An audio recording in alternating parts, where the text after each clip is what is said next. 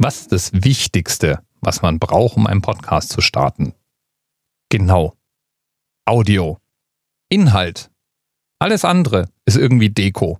Klar brauche ich eine Webseite, klar muss ich wissen, wo ich die Dateien hoste, aber im Grunde mache ich das alles ja nur, damit ich eine Sendung produzieren kann, die andere hören können. Ich brauche also Audio. Nicht nur ist alles andere Deko, alles andere ist eigentlich auch verhältnismäßig einfach. Denn für alle technischen Herausforderungen findet man Leute, die einem dabei helfen können. Für alle technischen Gerätschaften gibt es Unmenge an Auswahl und man kann einfach das entsprechende Equipment, das man sich leisten kann und will, kaufen. Aber rund um den Inhalt, da kann man nichts kaufen. Da muss man selber tätig werden und man muss sich selbst klar werden, was man denn versucht zu produzieren. Unser Thema ist ja eine mehrmonatige Reise, die von Leni und Philipp nämlich. Damit haben wir ja schon mal einen groben Themenrahmen fertig gesteckt. Aber auch wenn wir das Thema jetzt schon gesetzt haben, sind trotzdem die Richtungen, in die das alles noch gehen kann, praktisch unüberschaubar viele. Mach dir einfach mal den Spaß und geh in einer Buchhandlung in die Reiseabteilung und du weißt, was ich meine. Da gibt es Reiseromane, es gibt Reiseberichte, es gibt Kochbücher aus fernen Ländern, es gibt Bildbände, es gibt Reiseführer, es gibt Interviews mit Reisenden, es gibt Bücher über Reisende. Und genauso vielfältig ist es natürlich auch bei Podcasts. Die erste Frage, die man sich stellen kann, wenn man einen Podcast produzieren möchte, ist mal die Anzahl möglicher Audioquellen. Nehmen wir zum Beispiel jetzt hier das Reiseradio, also mein kleines Projekttagebuch. Da ist eine Audioquelle, nämlich ich, und das ist monologisch. Thematisch geht es darum, einen Podcast zu produzieren. Das sind schon mal so ein paar Vorgaben, die dann einen gewissen Rahmen stecken. Und genauso kann man natürlich auch einen Reisepodcast machen. Ich als Reisender könnte jetzt losziehen und einfach regelmäßig von unterwegs eine Podcast-Nachricht schicken. Ich nehme mir ein Mikrofon, ich rede da rein. Vielleicht noch vorne und hinten ein Intro und ein Outro, fertig ist die Laube. Gibt immer noch viele inhaltliche Möglichkeiten, das dann zu gestalten. Von meinem wöchentlichen Gedicht aus der Ferne über eine Art Tagebuch bis hin zu einer Art Essay in Audioform. Um das Ganze vielleicht so ein bisschen aufzulockern, könnte ich mir noch überlegen, dass ich Segmente einstreue. Also mein Monolog aufgliedere in thematische Abteilungen, zum Beispiel könnte ich mir vorstellen, mal darüber zu sprechen, was für Menschen mir begegnet sind oder welches kulinarische Erlebnis ich weitergeben möchte. Oder vielleicht eine Abteilung in meinem Podcast zu reservieren für Fragen und Nachrichten, die mich erreicht haben, die ich beantworten möchte.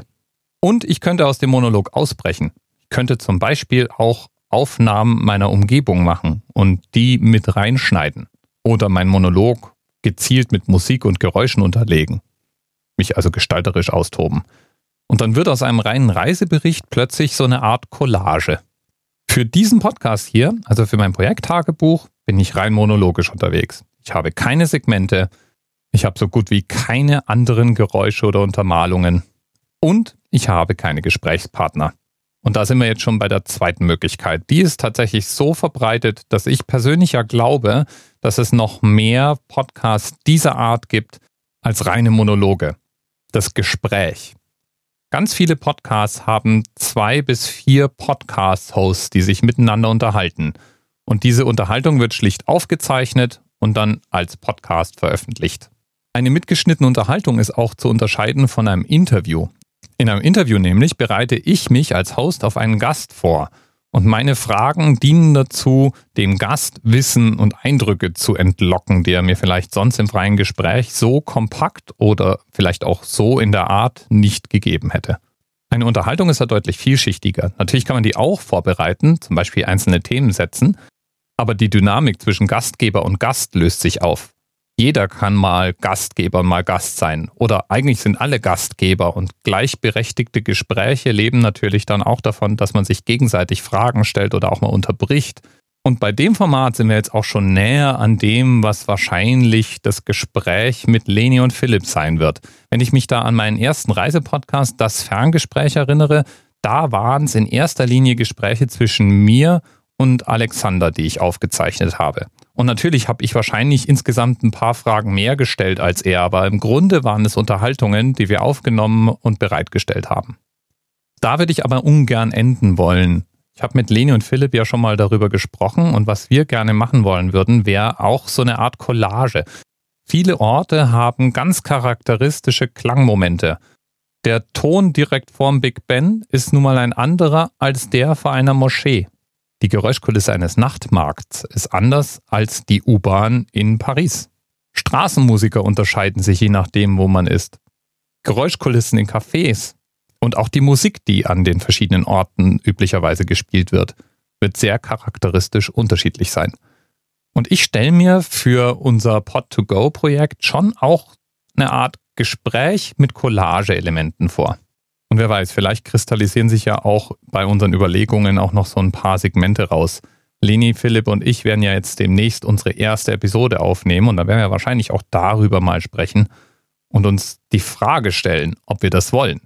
Ob wir einfach ein ungezwungenes Gespräch mit Collage-Elementen haben wollen oder ob es in dem Podcast Bereiche geben soll, die sich immer wiederholen oder Themen, die wir immer wieder neu bearbeiten. Eins habe ich dabei jetzt noch gar nicht angesprochen. Viel von diesen Überlegungen hängt natürlich auch davon ab, wie viel Zeit ich denn in meinem Podcast habe. Nehme ich mir eine fixe Zeit vor und stoppe zu einem gegebenen Zeitpunkt? Habe ich einen groben Zeitrahmen oder bin ich völlig flexibel? Grundsätzlich gilt mal, monologische Podcasts müssen kürzer sein. Einmal können die wenigsten so schön sprechen, dass Menschen sich das länger als, sagen wir mal, 10 Minuten anhören wollen oder vielleicht mal 15. Und dann ist es auch so, dass ein monologischer Podcast, der kann besser bearbeitet werden. Ich kann ihn besser vorbereiten, ich kann präziser, genauer und kompakter sein. Ein Gespräch lebt ja auch davon, vielleicht mal auszuufern und sich treiben zu lassen und entwickeln zu dürfen und damit braucht man dafür einfach auch mehr Zeit.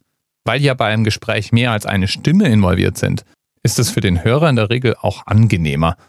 Mein Gefühl also ist, wenn es ein Monolog sein soll, dann nicht mehr als 15 Minuten Dauer. Gespräche dürfen eigentlich alle sein zwischen 30 Minuten und drei Stunden. In meiner Erfahrung pendelt sich das meistens irgendwo zwischen 45 und 90 Minuten ein und das ist eigentlich auch ein ganz gesundes Maß, finde ich. Wahrscheinlich wird also unser Pod-to-Go-Projekt irgendwo um die Stunde rum meandern. Plus minus 15 Minuten. Das Ferngespräch war meistens so um die 30 Minuten. Aber da hatten wir auch nur zwei, die sich unterhalten haben. Und keine Einspieler, auf die ich ja dann doch sehr hoffe. So viel also für meinen kleinen Monolog über mein neues Podcast-Projekt Pod2Go. Falls du übrigens Kommentare oder Fragen zu dem Ganzen hast, du erreichst mich unter @dirkprims. Man kann uns auch inzwischen auf pod2go erreichen. Mail at pod2go.de erreicht uns alle drei. Kannst du gerne mal ausprobieren. Oder dirk at pod2go.de. Und ansonsten wünsche ich dir jetzt noch einen schönen Tag, Abend, Morgen, je nachdem, wann du das hier gehört hast. Wir hören uns bald wieder. Ich verspreche.